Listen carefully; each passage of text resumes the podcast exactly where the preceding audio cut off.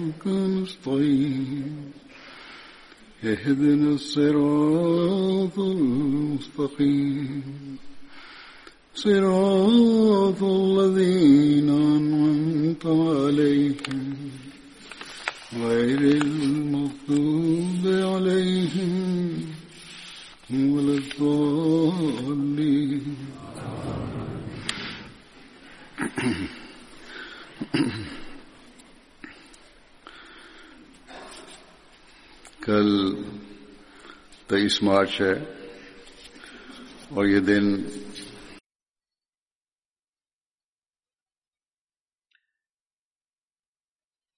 Mañana será el 23 de marzo y ese día la comunidad conmemora el Día del Mesías Prometido. Ese es el día que se hizo el pronunciamiento respecto al Mesías y Mahdi y que, según la profecía hecha por el santo profeta sallallahu alaihi wasallam, debía venir en los últimos días para transmitir y difundir las verdaderas enseñanzas del Islam al mundo, unir a todos los musulmanes bajo uno, una única mano y atraer a seguidores de todas las religiones hacia la obediencia del santo profeta Muhammad sallallahu alaihi wasallam. Hazrat Mirza Ghulam Ahmad Qadiani salam declaró que él era el Mesías prometido y el Imam Mahdi cuyo advenimiento había sido profetizado por el santo profeta sallallahu alaihi wasallam y razón por la que hizo el Bet, que es la promesa de iniciación. Ahora presentaré algunos de los dichos del Mesías prometido al Islam, a través de los cuales ha explicado la necesidad del advenimiento del Mesías prometido, las condiciones de la época, su afirmación y varios signos relacionados con ella.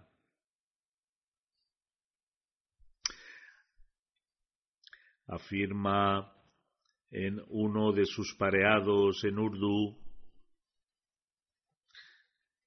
Este era, de hecho, el momento establecido para nadie más que para el Mesías. Si yo no hubiese sido, si no hubiese sido yo, seguramente otro habría sido el elegido. Por lo tanto, era necesario que alguien llegara y tomase el control de la nave en zozobra del Islam, pero desafortunadamente la mayoría de los eruditos musulmanes que esperaban ansiosamente la aparición de un Mesías se opusieron a él en cuanto hizo la declaración de ser el Mesías.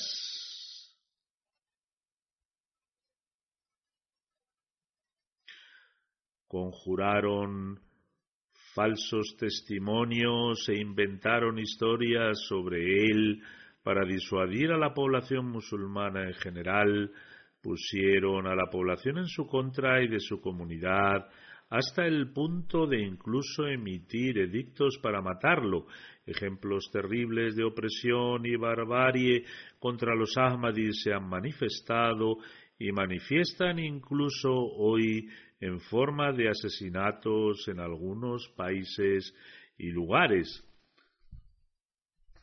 Todo esto se lleva a cabo en nombre del Islam, si bien aquellos que verdaderamente entienden la esencia del Islam no piensan en cometer tales barbaries y nunca las cometerían. No obstante, podemos entender acerca de las circunstancias que rodearon el advenimiento del Mesías prometido, explicando la razón por la que era necesario el advenimiento del Mesías prometido y por qué el Mesías está especialmente vinculado a esta, e, a esta, a esta época, a esa época, declaró que no se debió a su propio carácter, sino que apareció necesariamente por las condiciones existentes en ese momento. El Mesías prometido al Islam declara el Sagrado Corán dibuja clara y marcadamente un paralelismo entre el Gilafat, la sucesión espiritual de las dispensaciones israelita e ismaelita. Esto se desprende del siguiente versículo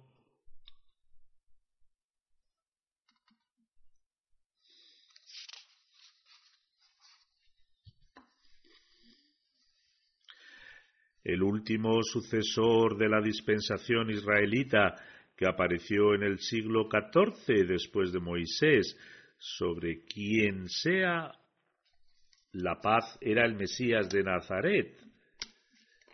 Al Islam, paralelamente era necesario que el Mesías de esta umma también apareciera al comienzo del siglo XIV.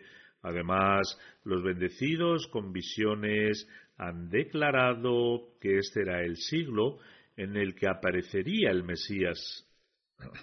El Mesías prometido al Islam dice además Hazrat Shah Waliullah Sahib y otros Ehle Hadith están de acuerdo en que todos los signos menores, Alamate Sugra y hasta cierto punto los signos principales, Alamate Kubra, se han cumplido. Sin embargo, se han equivocado un poco en este sentido. Todas las señales se han cumplido no es que solo se hayan cumplido algunas de las señales, sino más bien que se han cumplido todas las señales del Mesías. El Mesías prometido al Islam luego dice el principal signo sello distintivo de quien debería aparecer se encuentra en Bukhari de la siguiente manera. En otras palabras, la era en que el Mesías descenderá está marcada por el predominio del cristianismo y el culto predominante de la cruz. ¿No es este el momento? ¿Acaso ha habido una época desde la era de Adán al Islam hasta la actualidad en la cual los sacerdotes cristianos hayan hecho tanto daño al Islam? Se han dividido los países, no hay familia musulmana en la que no se haya perdido al menos a un miembro a causa del cristianismo. Por lo tanto, la época en la que vendría es aquella en la que dominaría la adoración de la cruz ¿Qué podría ser más dominante que lo que vemos ahora? Se han forjado crueles ataques contra el Islam actuando como bestias voraces. Estas palabras son suficientes para responder a la alegación de que el Mesías prometido al Islam fue puesto por el gobierno británico. De estas palabras se puede determinar si el Mesías prometido al Islam estaba trabajando por orden del gobierno británico o si fue designado por Allah el Todopoderoso para defender el Islam y demostrar su superioridad. El Mesías prometido al Islam continúa. ¿Hay algún grupo de oponentes que no haya hecho los comentarios más salvajes contra el noble, el noble mensajero? Que la paz y las bendiciones de Allah sean con él o no le hayan insultado? Si ahora no es el momento para el advenimiento del esperado, lo más temprano que podrá aparecer será después de cien años. El reformador designado divinamente, el Mujaddid, debe aparecer siempre al inicio del siglo. ¿Tiene ahora el Islam suficiente fuerza para combatir el dominio cada vez mayor de los sacerdotes cristianos durante otro siglo? Este ascenso ha alcanzado su pináculo y el que, debía aparecer ya ha venido. Ahora Él destruirá al anticristo con una argumentación firme. De hecho, se registra en el hadith que las naciones serán derrocadas por sus manos, pero no las personas o los individuos, los individuos que conforman estas naciones. Y así ha ocurrido. En otras palabras, el propósito del Mesías Mohammadí era demostrar la superioridad de las enseñanzas del Islam sobre todas las demás religiones a través de argumentos y pruebas. Del mismo modo, iba a presentar la enseñanza del Islam para demostrar su superioridad sobre todas las religiones y naciones, los miles de no musulmanes que se unen a la llamada Ahmadiyya cada año. Lo hacen basándose en las, en las argumentaciones y pruebas presentadas por el Mesías prometido a la Islam. Luego, en relación con las circunstancias del tiempo y la necesidad del Mesías prometido, dice además, si la tierra es incultivable, la lluvia no tiene ningún beneficio. De hecho, es dañina y perjudicial si el suelo de la tierra no es bueno, o es estéril o duro, entonces es fútil. Del mismo modo, la luz celestial ha descendido y desea iluminar a los corazones de la gente. Debéis estar preparados para aceptarla y aprovecharla, es decir, preparad la tierra de vuestros corazones, porque como una tierra árida no obtiene ningún beneficio de la lluvia, no sea que, a pesar de la presencia de luz, caminéis en la oscuridad, pues tropezaréis y potencialmente pereceréis cayendo en un oscuro abismo.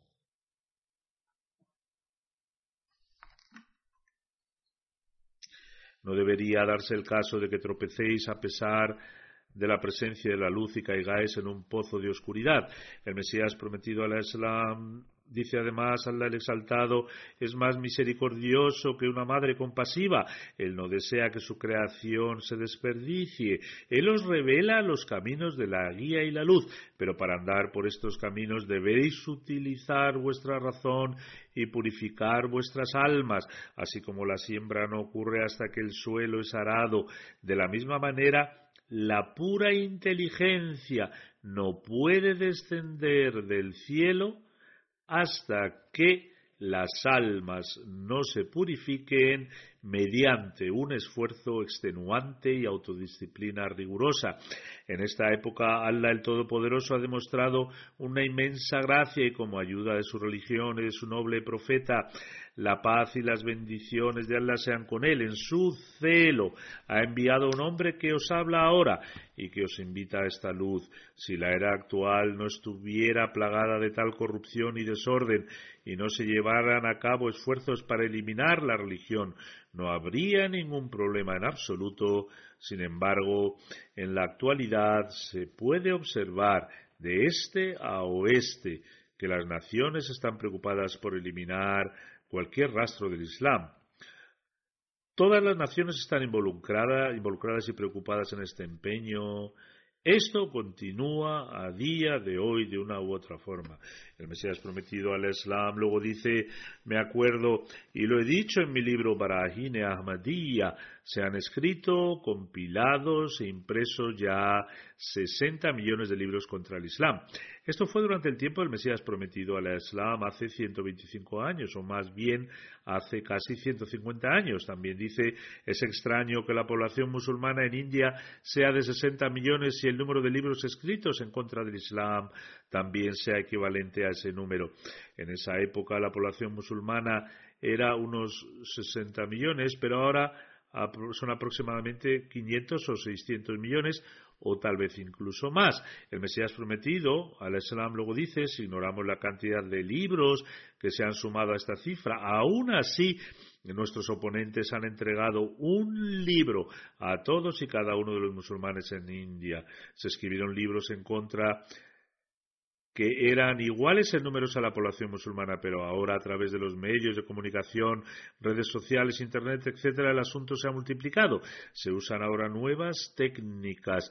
El Mesías prometido al Islam dice que los opositores han impreso libros y los han distribuido a todos los musulmanes. Además escribe si el celo de Allah el exaltado no hubiera surgido y no fuera por su verdadera promesa, os aseguro que hoy el Islam habría sido borrado de la faz de la tierra y cualquier rastro de él habría sido eliminado. Pero no, esto nunca podrá suceder. La mano oculta de Dios lo protege. Lo que me decepciona y me duele es que los musulmanes no se preocupan por el Islam, ni siquiera con la preocupación que muestran con sus relaciones conyugales. No se preocupan por el Islam como se preocupan cuando hacen los arreglos de la boda. A menudo he tenido la oportunidad de leer que incluso las mujeres cristianas, cuando fallecían, legaban cientos de miles de rupias para la propagación y difusión de la fe cristiana. En esos días la gente estaba más preocupada por su fe, especialmente los cristianos y las mujeres cristianas, en cuanto a dedicar sus vidas a la difusión del cristianismo. Esto es algo que observamos a diario. Luego, al narrar las circunstancias de esos tiempos, el Mesías prometido dice, miles de las misioneras van de casa en casa y de calle en calle y despojan a las personas de su fe de cualquier manera posible. Todavía no he visto a un musulmán, a un solo musulmán, que haya legado hasta 50 rupias en su lecho de muerte para la propagación del Islam. Por contra, los matrimonios, en las costumbres mundanas, gastan extravagantemente. Esta extravagancia está presente incluso hoy en día. No hay comparación entre los gastos de quienes aparentemente lo hacen en el camino del Islam y en relación a sus gastos mundanos. El Mesías prometido al Islam luego dice e incluso incurren en deudas para desperdiciar sus riquezas sin descanso, pero cuando se trata del Islam no tienen nada. ¡Ay, qué pena! ¿Puede el estado de los musulmanes ser todavía más deplorable? Incluso hoy en día, ese es el estado de los musulmanes, como ya he mencionado, a pesar de que ha habido algunas mejoras en ciertas áreas, la gente no gasta ni una décima parte para la religión en comparación con lo que gasta en el cumplimiento de las actividades mundanas. Estas fueron las circunstancias de la época en la que el Mesías prometido hizo su reclamo como he mencionado, si hay una fracción de entre los musulmanes que ahora ha empezado a prestar atención al Islam, se limita al hecho de que simplemente permanece apegada a la fe. Ha habido mejoras en este asunto y muchas personas desean permanecer firmemente en el Islam. También se han poblado las mezquitas hasta cierto punto, sin embargo, no hacen ningún esfuerzo por difundir las enseñanzas del Islam e incluso si hacen algunos esfuerzos, los hacen basándose en el extremismo y en base al hecho de que tienen que difundir el Islam con la fuerza. fuerza. Posteriormente se han formado varios grupos, aparte de eso, se están haciendo esfuerzos para rechazar al Mesías prometido al Islam y su comunidad.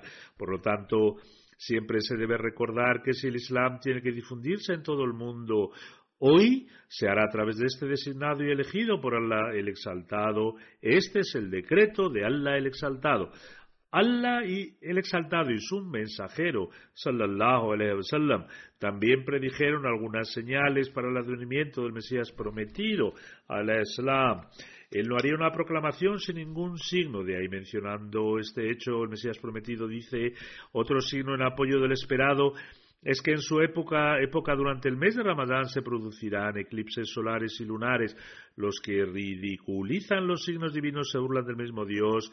Que el eclipse solar o lunar tenga lugar tras la reclamación del esperado es algo que nadie puede forjar o fabricar.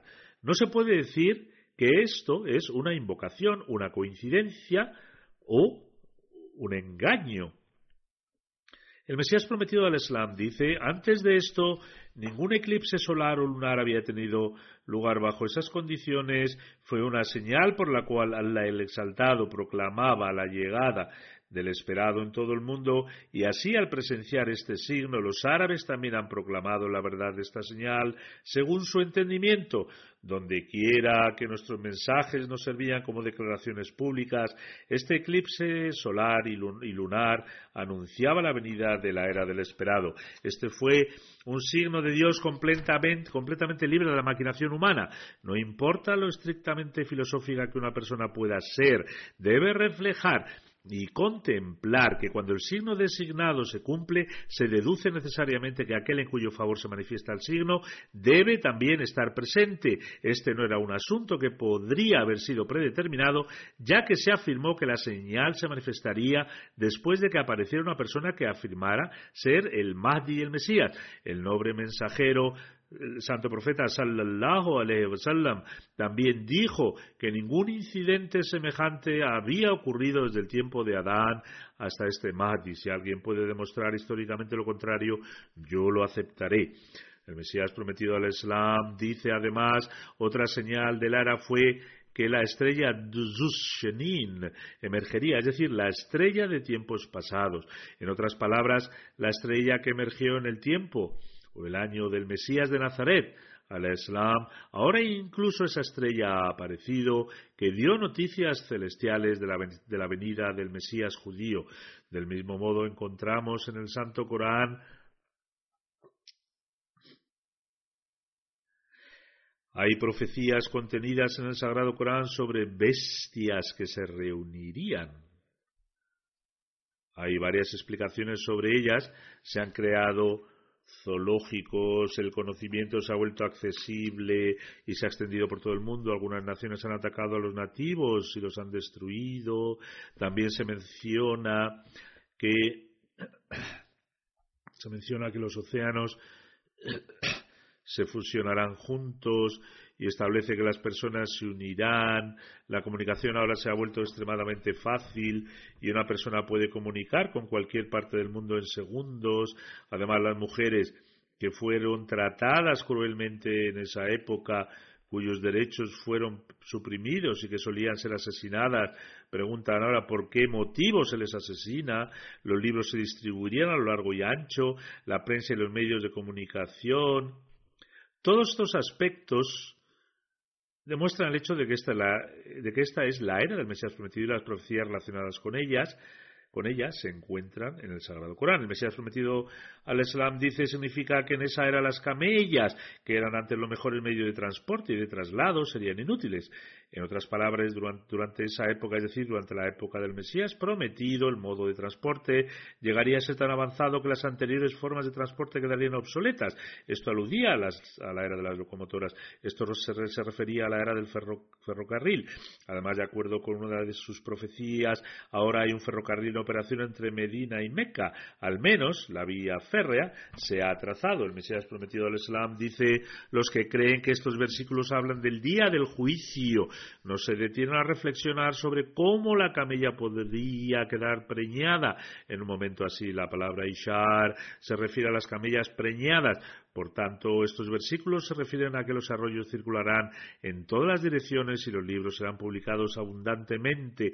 Todos estos signos se relacionan con la era en cuestión al presentar evidencias adicionales en relación con el lugar donde se designaría al Mesías prometido al Islam. El Mesías prometido al Islam dice, en cuanto al advenimiento del Mesías prometido, se debe recordar que según la profecía, el surgimiento del anticristo tendría lugar en el este, y esto se refiere a nuestro país. El autor de Hiyalul Karama escribe que el desorden del anticristo se está manifestando en India y es obvio que el Mesías también debe aparecer en el mismo lugar en el que emerge el anticristo. Entonces se narra que el Mesías aparecerá en el pueblo de Kada, que es la abreviatura, la abreviatura de Kadian. Es posible que en Yemen exista una aldea con ese nombre, pero se debe recordar que Yemen no está al este de Hijaz, sino al sur. El Mesías prometido del Islam escribe también, además, el nombre que me ha sido dado por el destino y decreto divinos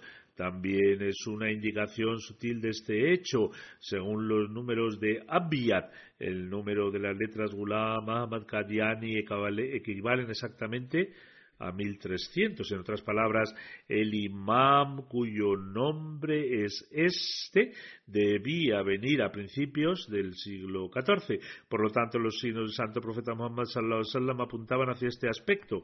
El Mesías prometido al Islam continúa diciendo las calamidades también servirían como una señal.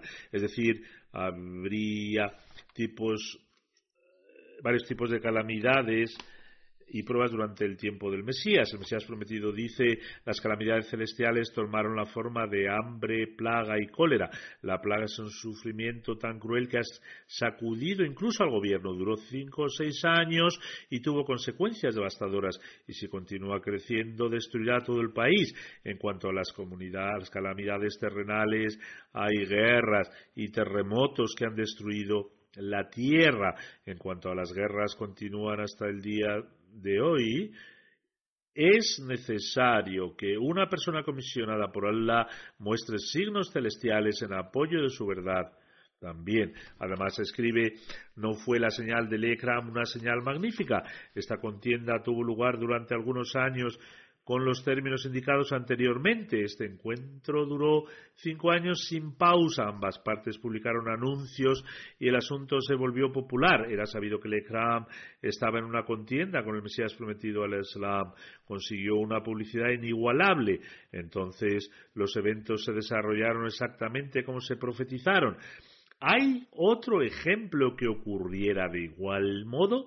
Asimismo, mucho antes de la conferencia de grandes religiones, Dharam Mahautso, Allah el Todopoderoso me había informado que mi ensayo sería superior a todos los demás. Aquellos que presenciaron esta gran e impresionante conferencia pudieron reflexionar y comprender por ellos mismos que el triunfo de uno sobre todos los demás en una conferencia de tal magnitud no hubiera sido posible de haber sido una mera conjetura o suposición. En definitiva, se cumplió la profecía. Esto es en relación con el libro de Mesías Prometido, la filosofía de las enseñanzas del Islam. Leeré una declaración de un periódico de la época sobre esto. General Gohar Asifi de Calcuta escribe durante esta conferencia, si el artículo de Hazrat Mirza Sahib no se hubiera presentado, los musulmanes hubieran sufrido humillación y desgracia a manos de otras religiones. Sin embargo, la gloriosa mano de Dios, el exaltado, protegió a la santa fe del Islam de fracasar, como es obvio, debido a este ensayo se le otorgó tal victoria que, además de los que ya estaban ya prestaban su apoyo, hasta los oponentes proclamaron de forma natural que este artículo era superior a todos los demás. Ahora bien, la persona que escribe esto no es Ahmadi, sin embargo, se queda sin opción e incluso da referencias de otros no Ahmadis en su apoyo. Además, muchos otros periódicos han escrito lo mismo. Luego, presentando evidencia adicional de su comisión divina, él además afirma, en resumen, incluso en este momento hay muchas pruebas de que fui comisionado por Dios. En primer lugar, hay, evidencia interna, en segundo lugar, hay pruebas externas, en tercer lugar está el dicho del profeta Muhammad sallallahu alaihi acerca de la llegada de alguien que rejuvenecerá al fe, la fe al inicio de cada siglo. En cuarto lugar, existe la promesa divina de preservar el Corán en las palabras, ciertamente nosotros enviado el Corán y de hecho somos nosotros quien lo protegemos. La quinta prueba que es un signo destacado de la promesa divina en Sura An-Nur, la promesa de la sucesión divina. Como también se ha mencionado antes, Allah el Todopoderoso afirma de acuerdo con esta promesa de sucesión divina, los jalifas de la dispensación, dispensación de Muhammad sallallahu serán como los jalifas de las dispensaciones anteriores a ellos. De manera similar, el Sagrado Corán también ha mencionado al Santo Profeta Muhammad sallallahu a semejanza de Moisés, tal como lo indica y el santo profeta Muhammad sallallahu alaihi wasallam es como Moisés según la profecía de Deuteronomio, una profecía de la Biblia. Por lo tanto, al igual que las palabras como Moisés se han utilizado en este paralelismo entre Muhammad y Moisés de manera similar, las palabras como, refiriéndose a los anteriores, han sido utilizadas en la promesa del Surah Nur. De esto queda claro que hay una similitud y semejanza perfecta entre la dispensación mosaica y la dispensación de Muhammad. El sistema de sucesión mosaica llegó a su fin con el nacimiento de Jesús, que apareció en el siglo XIV después de Moisés. El paralelismo entre los dos sistemas espirituales exige que un jalifa refleje las cualidades y poderes del primer Mesías también nacería en el siglo XIV asemejándose a él en espíritu y esencia. Entonces, si Allah el Todopoderoso no hubiera presentado esta y otras evidencias como pruebas, aún así, esta ejecución paralela entre los dos sistemas espirituales naturalmente exigía que un bros de Jesús también aparecería en el catorceavo siglo de entre los seguidores de Muhammad sallallahu sallam, ya que de lo contrario resultaría ser un error la imperfección en el perfecto paralelismo entre los dos sistemas espirituales que Dios no lo permita. Sin embargo, no solo el Todopoderoso demostró y apoyó la verdad de este paralelo entre las dos dispensaciones, sino que él demostró que aquel que vendría semejante a Moisés fue muy superior a Moisés y a todos los demás profetas, la paz sea con ellos, es decir, que el santo profeta Muhammad sallallahu sallam es superior a todos los demás profetas. Dice, así como Jesús no trajo ninguna nueva ley, sino que vino a cumplir lo que estaba en la Torah, sobre la dispensación de Mohammed el Mesías no introdujo ninguna nueva ley, sino que vino para el rejuvenecimiento del Corán, es decir, para revivir la verdadera comprensión del noble Corán. Ha venido como a difundir su verdadera enseñanza, él ha venido para llevar a cabo esa perfección que se conoce como la finalización de la propagación de la fe. Continúa escribiendo respecto a la perfección en la propagación de la fe, hay que tener en cuenta que la perfección del favor divino y la finalización de la fe que descendió sobre el santo profeta sallallahu alaihi wasallam, es decir, la religión alcanzó su perfección y el favor divino alcanzó su punto más álgido, existen dos partes, la primera, la perfección de la guía divina y la segunda, la propagación completa de esta guía. Afirma la perfección de la guía en todo su esplendor se llevó a cabo durante la primera venida del santo profeta sallallahu alaihi wasallam. Toda la guía espiritual alcanzó su perfección en virtud del advenimiento del santo profeta y de la Sharia coránica y la perfección en la propagación de la fe, es decir, la propagación del mensaje que iba a acontecer se produjo con la segunda venida del santo profeta sallallahu alaihi wasallam. Esto es así porque el versículo de Surah al-Jumu'ah que menciona hay otros, entre ellos refiere que otro grupo de gente sea preparada también bajo su gracia y su guía. De eso se deduce que existe otro surgimiento del santo profeta Muhammad sallallahu alaihi wasallam y este renacimiento a instancia del pensamiento del santo profeta está ocurriendo en esta era. Por tanto, esta es la época de la perfección en la propagación de la fe. Esta es también la razón por la que todos los medios de comunicación y transporte están también alcanzando su apogeo. Hay una gran cantidad de editoriales y escrita y cada día hay mejoras y desarrollo en las publicaciones e imprentas. También tenemos el uso de servicios de mensajería y servicios de mail y otras tecnologías para facilitarnos esto, la aparición de oficinas de correos, el correo por cable, el ferrocarril, los aviones y la publicación de los periódicos. Todas estas cosas combinadas han transformado al mundo en una aldea global. Estos adelantos son en realidad los avances del santo profeta sallallahu alaihi wasallam, porque a través de ellos se lleva a cabo la segunda parte de la perfección de su guía completa, es decir, la difusión y entrega completa de su mensaje. Afirma, dejemos por un momento que una persona racional relacione todos estos aspectos y reflexione ¿Merece ser rechazado lo que exponemos solo con un somero atismo? ¿O exige que lo analicemos seria y solemnemente y reflexionemos sobre ello? Independientemente de lo que digamos, ¿acaso no se ha cumplido todo exactamente al comienzo del siglo? Si no hubiéramos venido, sería eh, necesario que todas las personas inteligentes y temerosas de Dios buscaran a alguien escogido por Dios porque había llegado el cambio de siglo y desde que se cumplen 20 años, desde principio de siglo, había una necesidad aún mayor de reflexionar sobre este asunto. El mismo caos de esta época lamenta y clama a alguien para su reforma. El Mesías prometido Continúa diciendo, el cristianismo ha propagado una libertad tan desenfrenada e incontrolada que no conoce límites en absoluto. La consecuencia es que viendo a los hijos de los musulmanes, no parece que sean hijos de musulmanes para nada.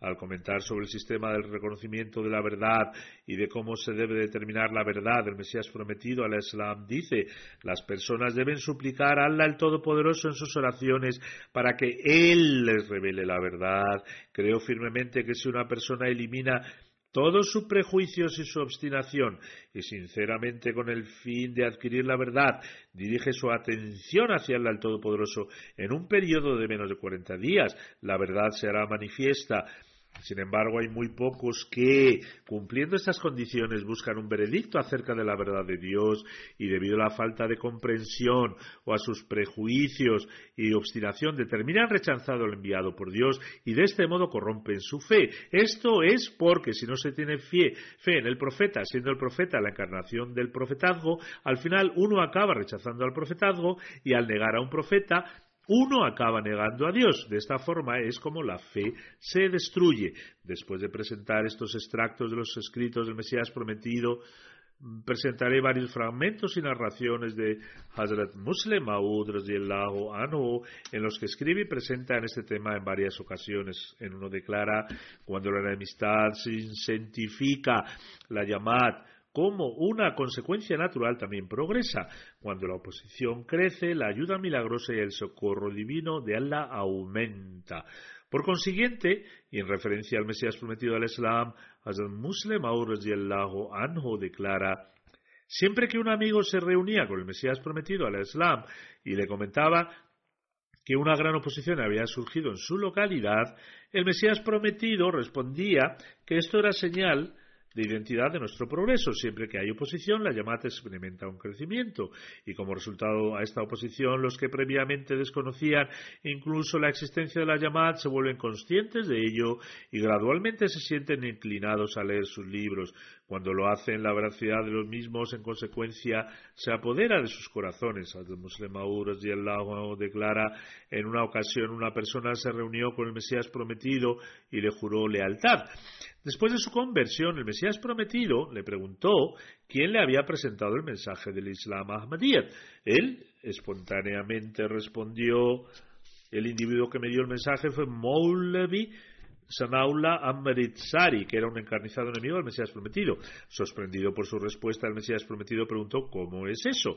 El individuo respondió yo leo con regularidad los libros y periódicos de Maulavi Sahib y me di cuenta que siempre estaban repletos de una feroz enemistad hacia la comunidad Ahmadía. Un día se me ocurrió que al menos debería echar un vistazo a los libros de este movimiento. Es decir, quería obtener una idea sobre lo que el Mesías prometido había escrito exactamente. Dijo, cuando comencé a leer los libros de la comunidad, mi corazón se abrió a sus enseñanzas y me preparé para convertirme.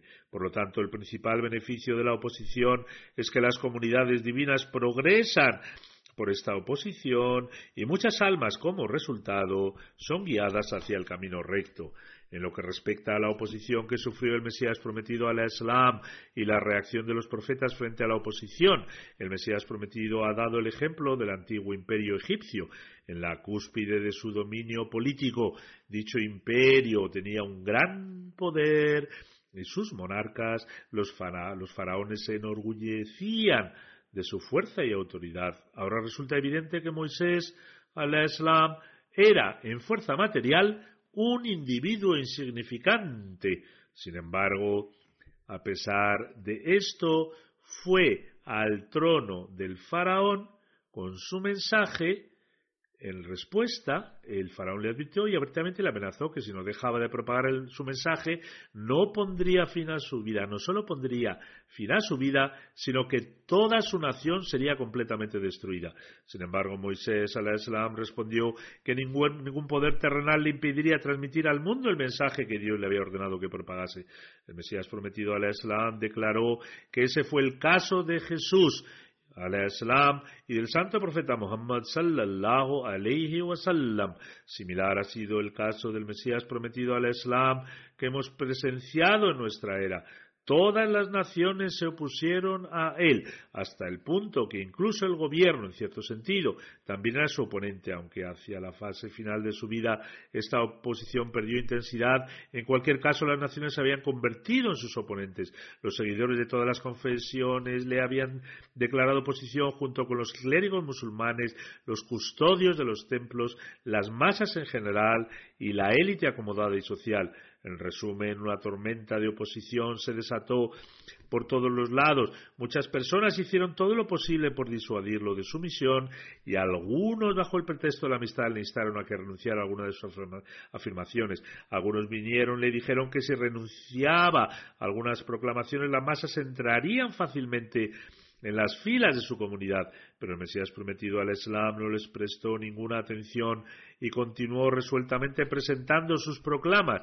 Sus enemigos causaron una conmoción, la persecución persistió y algunos incluso fueron asesinados, pero a pesar de la gran cantidad de dificultades que continúan hasta el día de hoy y de la oposición a la que el Mesías prometido al Islam se enfrentó, contra la cual no poseía ninguna fuerza aparente ni tenía ningún medio de defensa, continuó progresando en su misión.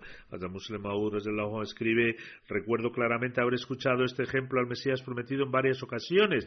Dijo que el caso de los profetas es similar a una historia sobre una mujer anciana que se había vuelto senil y vivía en un pueblo. Cada vez que salía de su casa los niños se reunían y comenzaban a molestarla, se burlaban de ella y la provocaban constantemente. Ella también a su vez replicaba las blasfemias y les maldecía. Un día los habitantes de la aldea consultaron entre sí y llegaron a la conclusión de que sus hijos habían estado burlándose injustamente de la anciana y que ella había sido víctima de ello durante bastante tiempo. Decidieron evitar que sus hijos se burlasen de ella, no fuese que ella, en su estado de impotencia, les maldijera y rezara en contra de ellos. Decidieron evitar que sus hijos les molestaran para que, como resultado, ella dejara de maldecirlos. En consecuencia, decidieron que a partir del día siguiente cada hogar mantendría a todos sus hijos encerrados dentro de sus casas y no los dejarían salir fuera. Así que al día siguiente todos prohibieron a sus hijos salir de casa y cerraron sus puertas desde el exterior con cadenas y candados como medida de seguridad adicional. Cuando salió el sol y salió la señora senil, vagó por las calles durante algún tiempo. Caminaba en una dirección y luego en otra, pero no podía ver a nadie. Antes un niño le tiraba de su camisa, otro le pellizcaba, otro le empujaba, otro le tiraba de la mano, otros y otros se burlaban de ella. Sin embargo, aquel día ella no encontró a ninguno de ellos, esperó hasta la tarde, pero cuando vio que ninguno de ellos salía de sus casas, entonces se dirigió a las tiendas. Iba de tienda en tienda diciendo ¿Se ha caído tu casa? ¿Han muerto hoy todos los niños? ¿Qué ha pasado? No he visto a ninguno de ellos. Cuando visitó todas las tiendas y dijo lo mismo en cada una de ellas, después de un rato, todos dijeron, aunque mantengamos a los niños dentro de las casas o no, tendremos que escuchar igualmente sus abusos, por lo tanto, dejar a los niños que salgan a la calle, ¿por qué encerrarlos? Tras narrar aquella historia solía decir a la luz de esto la condición de los profetas es muy similar. El mundo entero los maltrata, crean problemas para ellos, los persiguen y los oprimen, los atormentan hasta el punto de que se convierte difícil la convivencia. E incluso alguna gente se percata de que son crueles con los profetas y expresan que no se debe actuar de tal manera. Sin embargo, incluso esta gente no puede renunciar al mundo. Cuando el mundo no oprime a los profetas, estos se preocupan, se despiertan para que así la atención del mundo se dirija hacia ellos para que su mensaje sea escuchado independientemente del ángulo que tomen en el asunto. La oposición puede llevar a la adquisición de buenas personas también. Continúa diciendo Molvi Muhammad Hussein Sahib Batalvi era un amigo de la infancia del Mesías prometido al Islam y lo conocía muy bien. Solía alabar los ensayos del Mesías prometido. Después de la declaración del Mesías prometido anunció yo soy quien lo estableció y yo seré quien lo arruine. ¿Quién imaginaría en aquella época que alguien tan honorable e influyente como Molvi Muhammad Hussein Bertalvi diría algo acerca de destruir a alguien y ese alguien no fuese exterminado? Sin duda, sin duda era una persona con poder de hacer lo que quisiera. Los familiares del Mesías prometido también anunciaron la declaración en algunos periódicos de que esta persona solo intentaba conseguir dinero y que nadie debería prestarle atención a él. De esta manera hicieron que todo el mundo tuviera dudas acerca de él. Después dice, esto pasó en mis primeros años. Muchos trabajadores se negaron a realizar las tareas domésticas esa gente se conoce como Kammi dentro del sistema de las tierras y la propiedad. Sus ayudantes se negaban a realizar trabajo para él y nuestros parientes fueron quienes instigaron todo esto. En resumen, sus parientes y aquellos que eran de fuera todos se unieron para eliminarle y destruirle, pero ¿cuál ha sido el resultado?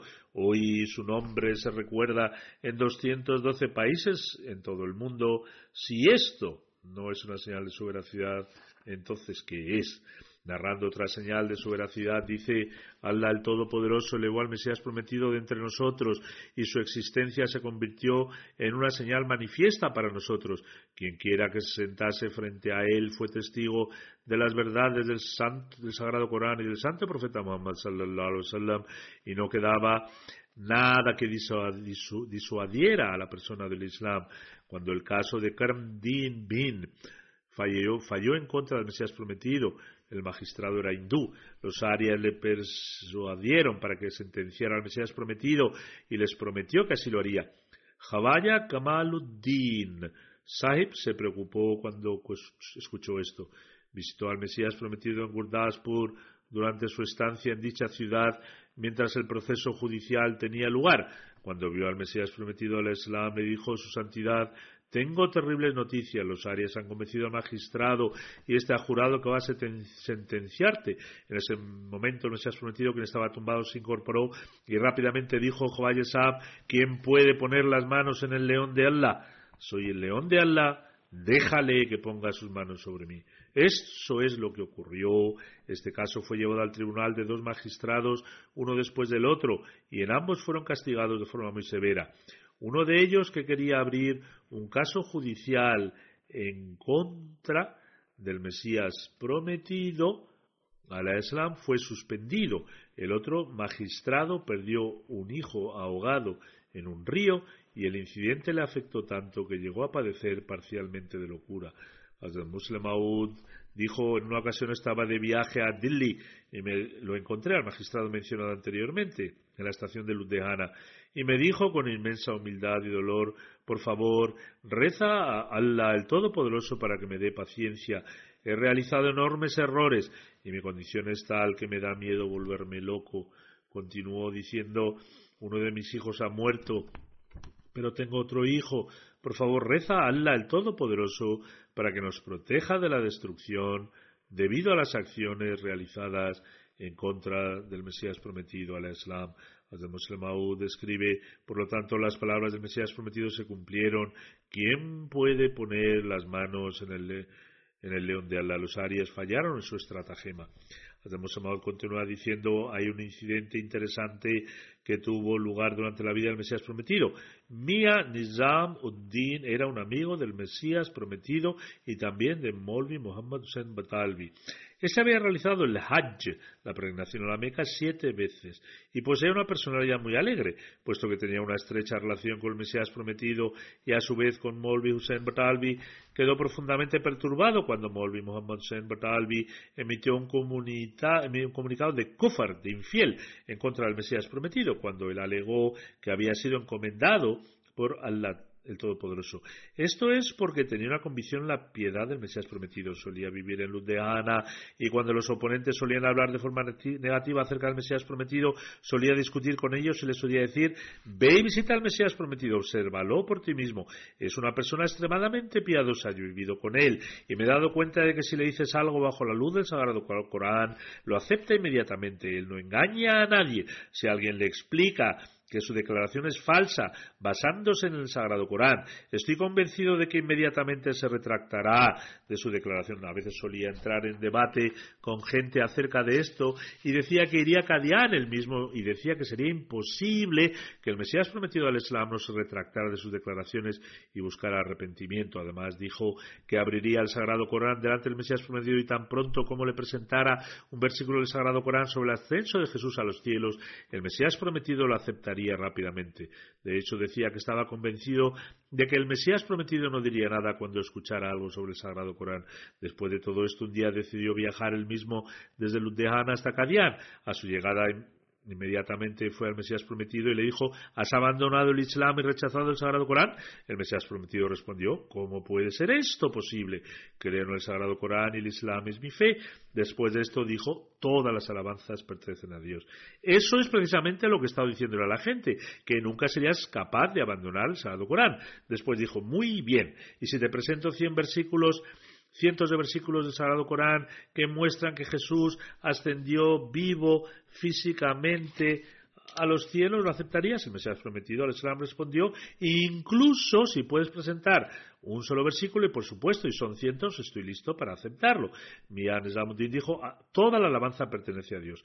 Esto es lo que he estado discutiendo con la gente, que no es difícil convencer a Hazrat Mirza La gente ha estado lanzando un clamor sin ninguna razón. Sin embargo, luego dijo, si no, incluso si no son cientos, sino que son solo son 100 versículos, entonces incluso aceptarías esto. El Mesías prometido respondió de nuevo, he dicho antes que incluso si presentas un solo versículo, lo aceptaré. Es igual de importante seguir todas y cada una de las palabras del Sagrado Corán, así como es imperativo seguir 100 versículos del Sagrado Corán. No se trata de un versículo o de 100. Mian Zamudin dijo, muy bien, si no, 100, sino 50 versículos, ¿seguirías siendo fiel a tu promesa y abandonarás esta creencia?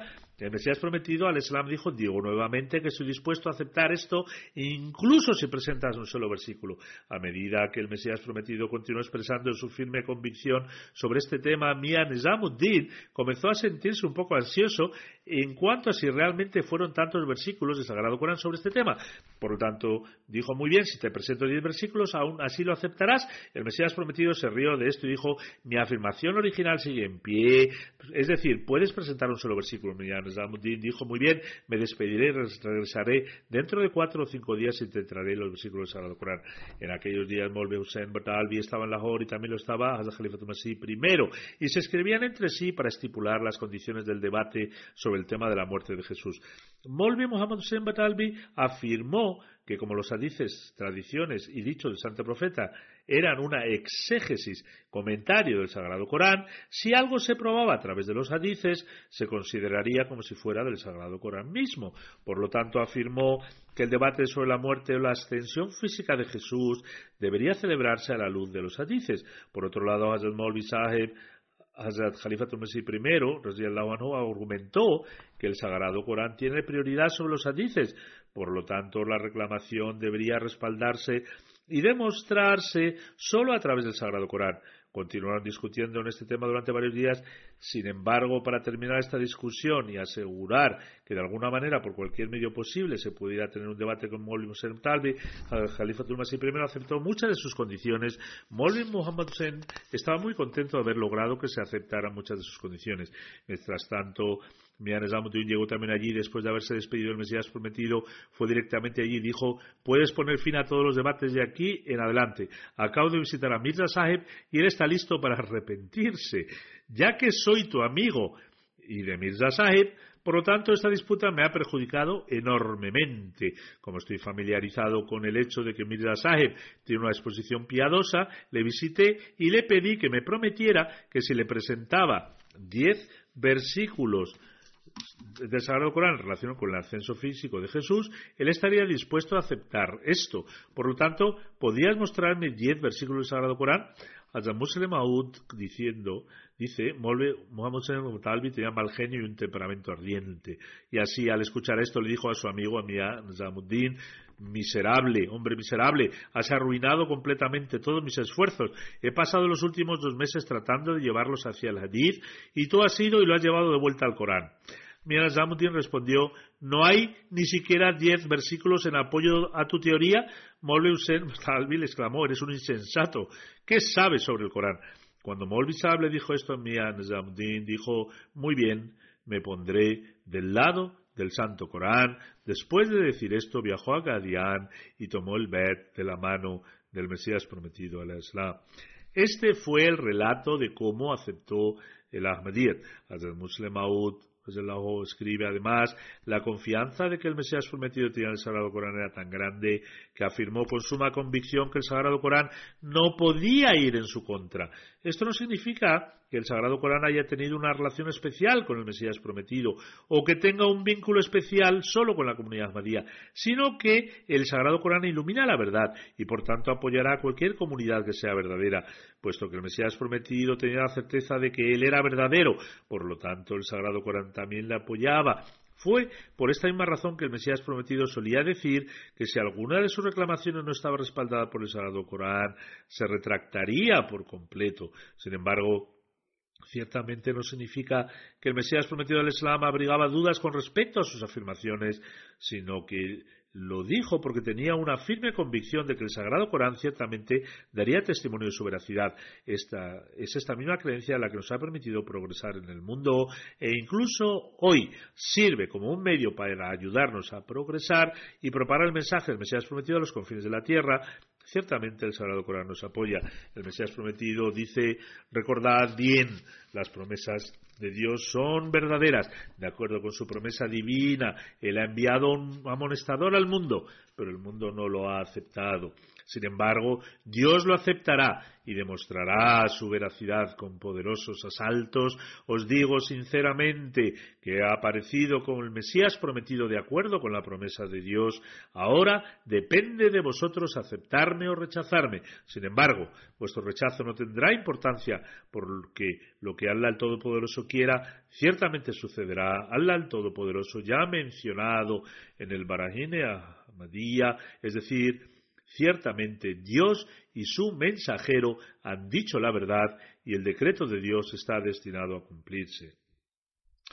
Ahora quisiera mencionar brevemente el incidente que tuvo lugar en Nueva Zelanda el viernes pasado.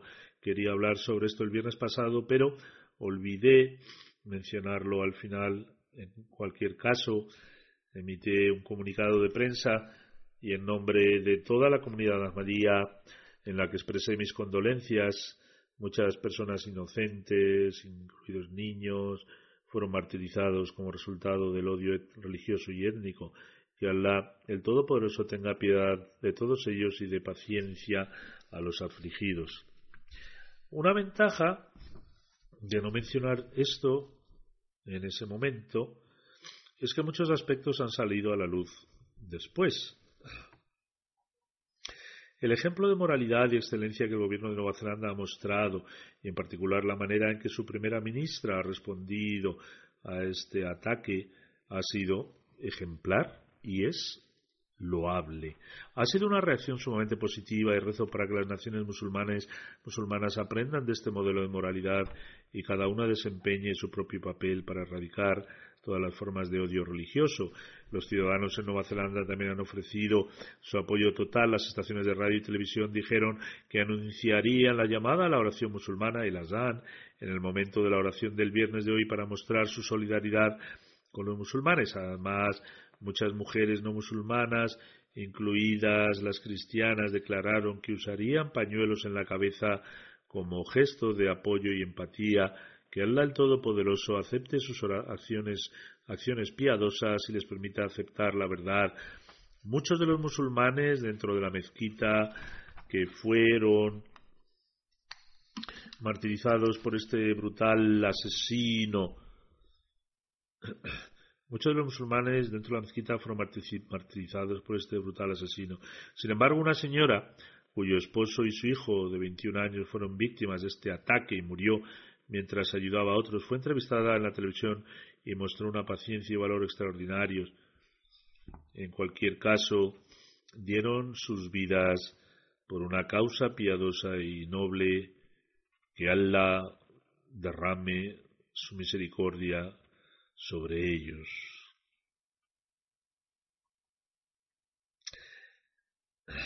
Este fue un incidente verdaderamente triste y trágico.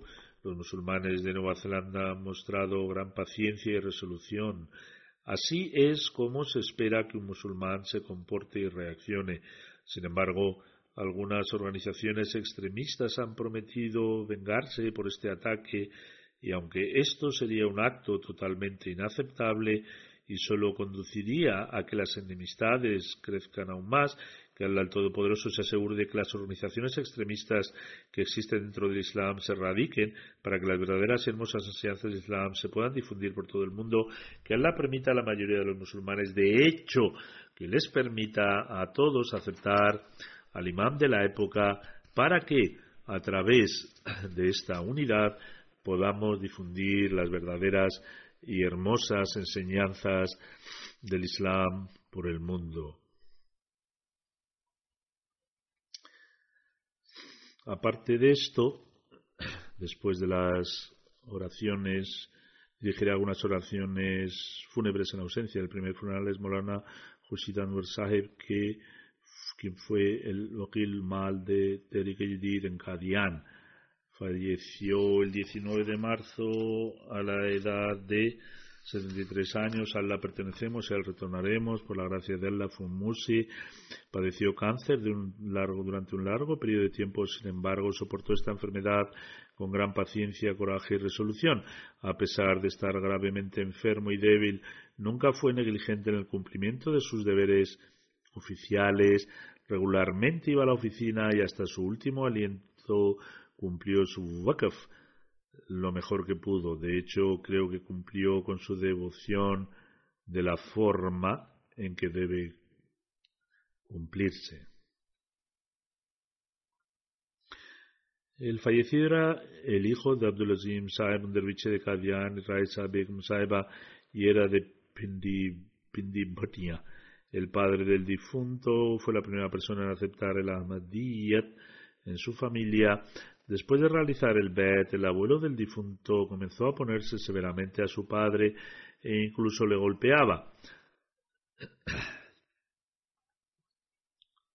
Después su padre emigró a Kadian y se estableció allí. El fallecido creció en Kadian y tuvo la oportunidad de estar en compañía de prominentes compañeros del Mesías prometido y de los derviches de Kadian.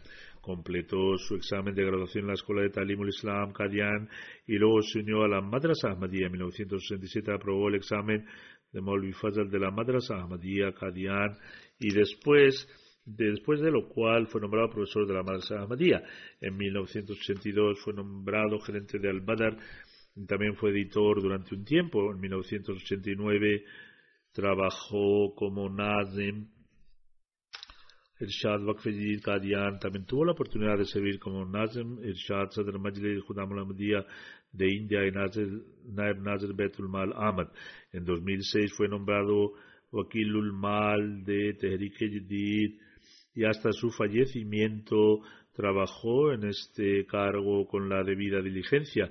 Del mismo modo, fue miembro y también presidente de varios comités centrales importantes. Era un administrador muy competente y realizaba su trabajo con total sinceridad y devoción.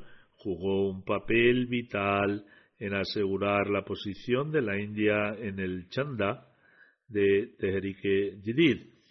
Anteriormente estaba bastante atrasada en términos de sacrificio, económico, pero por la gracia de Allah ayudó a mejorar su posición significativamente. Era consciente del dinero de la Yamat y lo gastaba con el debido cuidado. Era un individuo aprendido y escribió excelentes artículos. Tuvo la oportunidad de realizar trabajos editoriales para el periódico Badr durante muchos años. Sus editoriales estaban llenos de conocimiento religioso e incluían la elocuencia y la articulación del idioma urdu. Hace aproximadamente 40 años, cuando estaba en el apogeo de su juventud, solía haber una competición sobre la vida y el carácter del santo profeta Muhammad sallallahu alaihi wasallam celebrada por la organización de Ta'amir en Millat en Hyderabad, Deccan. Una vez participó en esta competición y ganó el primer premio. El difunto poseía muchas cualidades, su cordialidad, hospitalidad y el esfuerzo incansable, incansable se encuentra entre sus características más destacadas. Preparaba con gran entusiasmo la llegada de invitados antes de comenzar el Yalsa Salana. A pesar de disponer de unos recursos limitados, hacía unos excelentes preparativos para los invitados. Tenía una personalidad influyente, cuidaba de los pobres y mostraba una obediencia completa a sus superiores. Mantenía un vínculo profundo con el Gilafat. Sus servicios abarcaban casi 52 años. Fue bendecido con cuatro hijas y un hijo. Su hijo reside aquí, una de sus hijas vive en Estados Unidos y otra en Gadian. Su yerno Khalid Ahmad al-Din Saeb escribe, durante su enfermedad, cada vez que le aconsejaba que descansara, respondía siempre que su deseo era servir hasta el último aliento y encontrarse con Allah el Todopoderoso en esta condición ciertamente cumplió su promesa.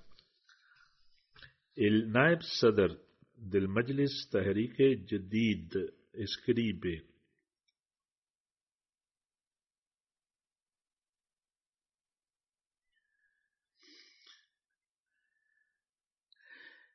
Le conocía desde que éramos estudiantes tuve la oportunidad de trabajar con él en varias ocasiones.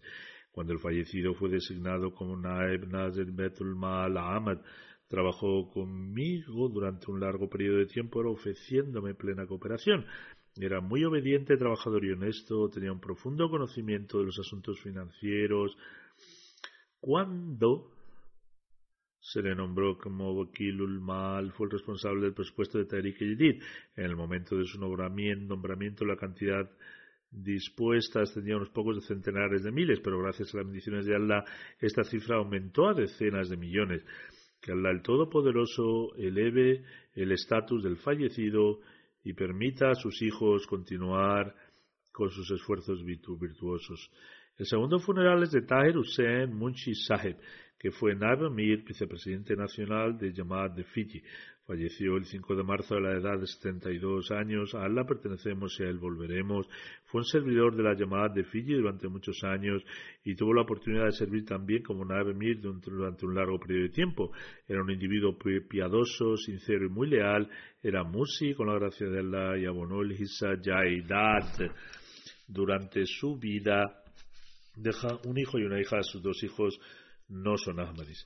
Mediante la gracia de Allah, Taesab tuvo la oportunidad de servir en el sector educativo de Fiji.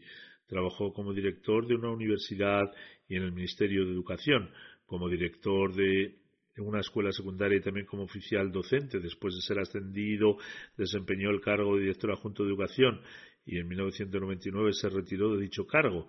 Después de esto, el gobierno lo contrató nuevamente como miembro del Comité de Cuentas Públicas y trabajó en este puesto durante un periodo corto hasta que tuvo que renunciar por problemas de salud. Con respecto a su aceptación de la Ahmadiyyat, Hamed Hussein el presidente de la Yamat, Nasar Manga, dice la primera asignación de Munshi Saeb tuvo lugar en la escuela primaria de Nasser Banga en 1968. Entonces yo era el secretario de la escuela, por este motivo nos hicimos amigos y pasábamos mucho tiempo juntos, a pesar de que se ponía la llamada, escuchaba nuestros argumentos y también varios discursos sobre diferentes aspectos. Munshi Saeb era de origen sunita. Cada vez que invitaba a su Molvi a debatir con los Ahmadis, el Molvi se negaba. Esto molestaba mucho a Munchisab. Después, Allah el Todopoderoso le permitió aceptar al imán de la época con respecto a cómo Munchisab lo recompensó por esta bendición. Ahmed Hussein Saheb dice, en una ocasión regresó a casa después de pasar un tiempo en Kadian, me dijo que había ofrecido oraciones especiales por mí en Bet Doa, porque a través de mí porque fue a través de mí que Allah el Todopoderoso le permitió alcanzar su estado actual. Es decir, que Allah el Todopoderoso le permitió aceptar al Ahmadiyyat a través de Hamid Hussein Sahib. Cuando estuvo en Betudoa, rogó a Allah el Todopoderoso por Hamid Sahib, pues le, confirió un gran favor capacitándole para que pudiera aceptar al Ahmadiyyat. Solo un Ahmadi puede orar por la persona con quien está endeudado de esta manera. Al Khalifatul Masih IV lo nombró Naib Amir de Fiji. Naim, Naim, Naim Iqbal Saib, que es misionero, escribe, era muy leal, especialmente con el Khilafat, animaba a otros a respetar y a mostrar obediencia al Khilafat, y esto lo mostraba a través de su propio ejemplo. Si se oponía a algo, en el momento en que conocía que Hazrat Khalifa Masih mantenía ese punto de vista, inmediatamente cambiaba de opinión. El tercer funeral es el de Musa Sisko Sahib de Mali. Falleció el 15 de febrero. A Allah pertenecemos y a Él volveremos. Fue comandante de brigada en el ejército, se entrenó, se enteró de la comunidad Ahmadía a través de una revista, tras lo cual se mantuvo en estrecho contacto con un misionero de la región de Vascaso. Aceptó el Ahmadiyya en noviembre de 2012. En 2013, durante el lanzamiento de la estación de radio Vascaso Yamá, tuvo la oportunidad de servir como director de dicha estación de radio y fue también designado como Sadr, presidente local de la Yamad. Después de que la estación de radio se estableciera en la región de Vascaso, la Yamad se enfrentó a una extraordinaria oposición. En ese momento Musa Sahib mostró una gran sabiduría y trató el asunto con paciencia y firmeza. Se puso en contacto con las autoridades pertinentes y les presentó la Yamad. Desde 2016 formó parte de la AMLA Nacional como secretario de Muri Har y Asuntos Externos. Después de aceptar el BED, dedicó su vida al servicio de la Yamad, además de ofrecer sus obligaciones obligaciones obligatorias, ofrecía con regularidad las oraciones de Tahajjud. Era un individuo muy sincero y leal, tenía un vínculo único con el Khilafat e intentaba ser el primero en responder a cualquier iniciativa promovida por el Khalifa. Le sobreviven dos esposas, diez hijas y cinco hijos. Que Allah, el, Todopoderoso, eleve el estatus de todos los fallecidos y permita que sus hijos continúen con sus virtudes. Los hijos de Munshisab no son Ahmadis, por lo que pedimos a Allah, el Todopoderoso, que les permita aceptar al imam de la época.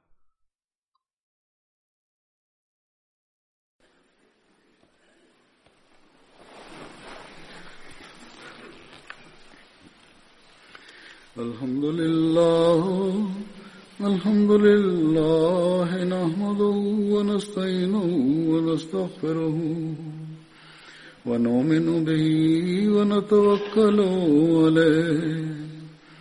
ونعوذ بالله من شرور أنفسنا ومن سيئات أعمالنا. من يهده الله فلا مضل له فلا مضل له. ومن يضلله فلا هادي له. ونشهد أن لا إله إلا الله ونشهد أن محمدا عبده ورسوله. عباد الله رحمكم الله. إن الله يأمر بالعدل واللسان وإيتاء ذي القربى. وينهى عن الفحشاء والمنكر والبغي يعظكم لعلكم تذكرون اذكروا الله يذكركم وادعوه يستجب لكم ولذكر الله أكبر